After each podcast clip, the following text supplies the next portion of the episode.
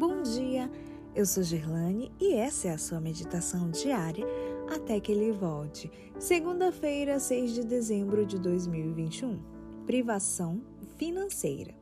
Verso de hoje, Romanos 12, 1. Rogo-vos, pois, irmãos, pelas misericórdias de Deus, que apresenteis o vosso corpo por sacrifício vivo, santo e agradável a Deus.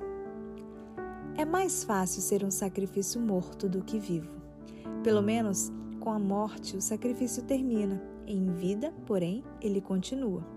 Foi isso que aconteceu com os fundadores do Adventismo. Conforme já mencionamos, Bates tinha certa riqueza, mas depois de doar tudo para o milerismo, exceto a própria casa, passou o resto da vida em grandes apertos. No entanto, ele não foi o único. Em abril de 1848, Tiago White escreveu que tudo que ele e Ellen possuíam, incluindo roupas, lençóis e mobília, cabia em um baú de 90 centímetros, cheio somente até a metade. Nada tínhamos para fazer além de servir a Deus e ir aonde Ele abrisse o caminho para nós.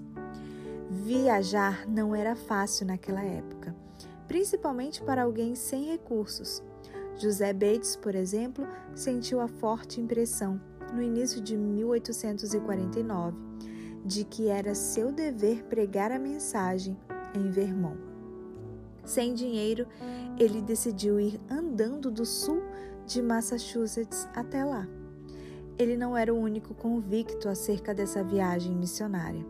Sarah, irmã de Ellen White, sentiu a forte impressão de que deveria ajudá-lo. Pediu um adiantamento de salário para o patrão e ainda resolveu trabalhar a mais, ganhando um dólar e 25 centavos por semana, a fim de custear as despesas de Bates. A viagem deu frutos. Tiago White escreveu que Bates passou por dificuldades, mas Deus esteve com ele e muita coisa foi realizada. Ele instruiu um número considerável de pessoas na questão do sábado, deixando tantos outros convictos a respeito. Para nós que vivemos em uma época mais próspera, é difícil entender as privações enfrentadas pelos primeiros adventistas para cumprir a missão.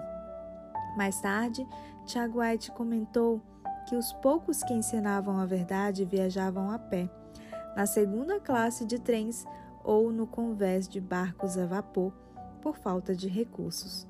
À noite, muitas vezes eles dormiam no chão, em caixas de carga ou sacas de grãos, usando a mala como travesseiro e o casaco como cobertor. No inverno, caminhavam pelo convés para se manter aquecidos. E nós imaginamos que temos uma vida difícil, de sacrifícios. Pense mais uma vez. A maioria de nós não faz a menor ideia dos sacrifícios que foram necessários para a consolidação de nossa igreja.